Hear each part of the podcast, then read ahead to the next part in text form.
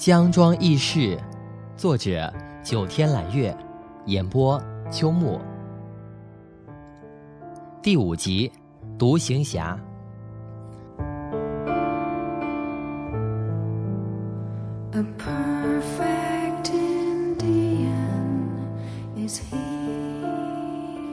独行侠原名江世宝，是上一集所说大奶奶唯一的儿子。大奶奶自己呢，虽然说是满腹经纶，然而她的三个儿女却不曾有一人继承她的才华。两个女儿普通的一点呢，都不招人眼，最终也都嫁了寻常人家。倒是姜世宝，虽也不曾饱读诗书。但是手中一支箫，常常吹的人是如痴如醉的，忘了今夕何夕。然而吹箫呢，毕竟不能养家糊口，大奶奶那个私塾先生的活儿，姜世宝又干不了，于是便走街串巷，做起了卖油的营生。姜世宝的这个独行侠和十步杀一人、千里不留行的侠客不是一回事儿。姜世宝呢，虽有一身力气，却无半分功夫，当然也做不出这样的惊天壮举。但是这并不影响姜世宝在其他地方不能特立独行，甚至可以说是惊世骇俗。姜庄上了年纪的人呢，都记得姜世宝和人打赌吃辣椒的事情。据说呢，有一回姜世宝啊卖油回到了姜庄。刚到村口，遇到一个和他一样挑担卖货的四川蛮子。蛮子呢，就是姜庄人对所有南方人的统称。只不过这人卖的是四川的干辣椒皮。姜世宝呢，本来并不打算理会的。平常见到这样的人呢，也太多了。但是啊，那家伙一个劲的吹嘘自己的辣椒有多辣，不辣不要钱，云云。这呢，就激起了姜世宝的好胜心。于是他就停下脚步，道：“老兄，你这也太能吹了吧！”那个四川蛮子一听这话呢，也急眼了，责问他：“你凭啥说我是吹？我这辣椒本来就是辣得很。”姜世宝说：“老兄，你稍安勿躁，就你这辣椒，我不是吹，啥东西不用拌，我都能吃上一斤，你信不信？”四川蛮子笑得不行，也叫嚣说。那你现在吃，别说一斤，二两，你都吃不下。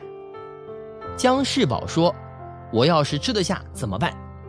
四川蛮子说：“你要是吃得下还不嫌辣，我不但不要你钱，这一担子辣椒全归你。”说话间，看热闹的人呢已经是越来越多了。姜世宝呢向四周拱拱手，朗声道：“姜庄的父老乡亲们，你们可都听见了？这是他自己说的。”麻烦大家做个见证，一是防他等会儿耍赖，二是别让他说是咱欺负一个外乡人。围观的人呢，有的高声附和，有的则担心啊，他是不是真的能行？姜世宝说：“行不行？咱们待会儿见分晓。”四川蛮子冷笑道：“待会儿啊，只怕辣得你满地跑。”姜世宝呢，笑笑也不反驳，取下自己卖油时歇歇的小板凳。往蛮子的辣椒担子上一坐啊，开始大吃大嚼起来。不一会儿，但见他腮帮子高鼓，满口血红，形象甚为狰狞，空气中也好似有一阵阵辣味在弥漫。然而姜世宝呢，却还是面不改色，一边吃还一边不忘调侃两句：“老兄，你这辣椒可真不咋地。”四川蛮子开始还一脸幸灾乐祸的等着看笑话，可是看着看着，脸色变得越来越难看了。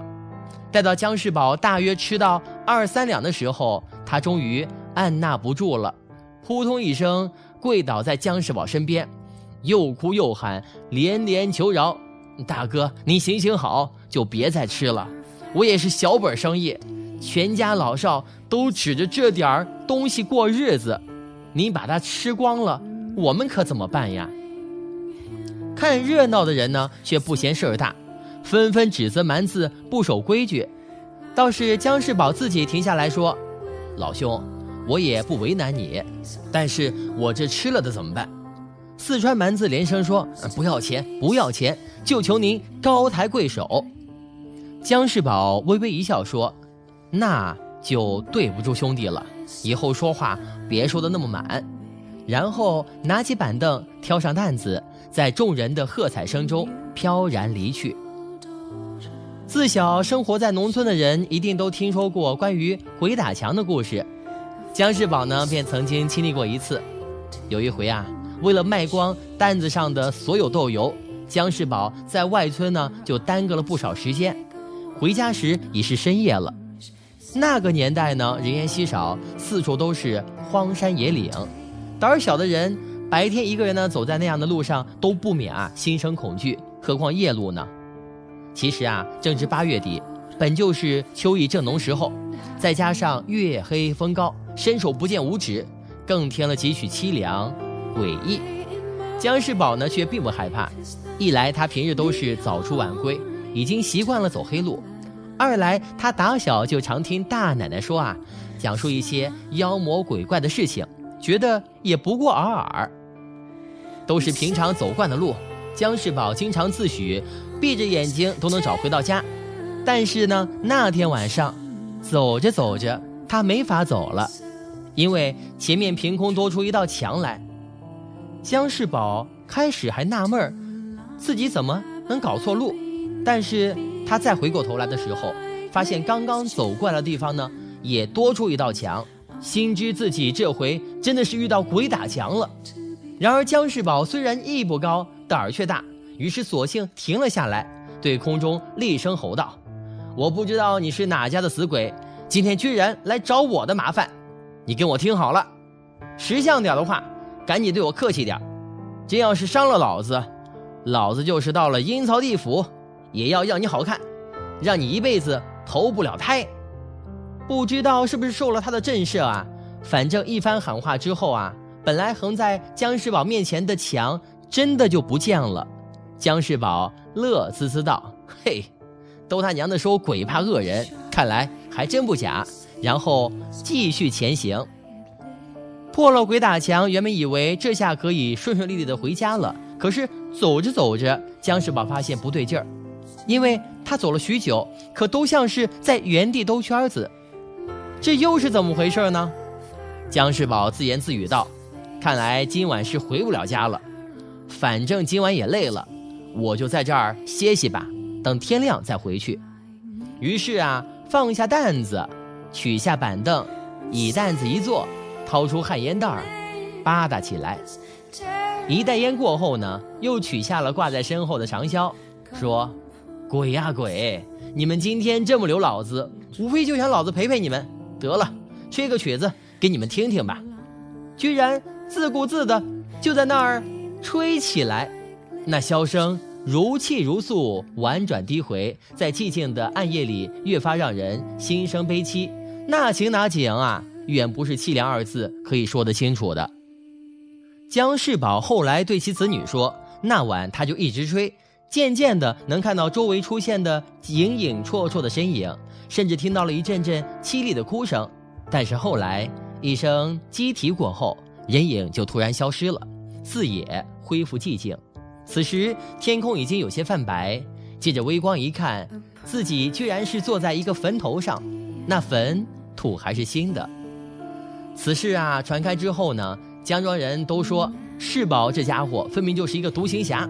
然而姜世宝自己呢，却以为自己不过是碰巧遇上了这么个邪事儿，独行固然算，却谈不上侠义。后来八路军呢到江庄一带打鬼子，姜世宝因为地形熟啊，经常会为部队呢带路，不曾有过半点畏惧，也曾多次一个人穿梭在敌人的据点和八路军的驻地之间，侦查传递情报。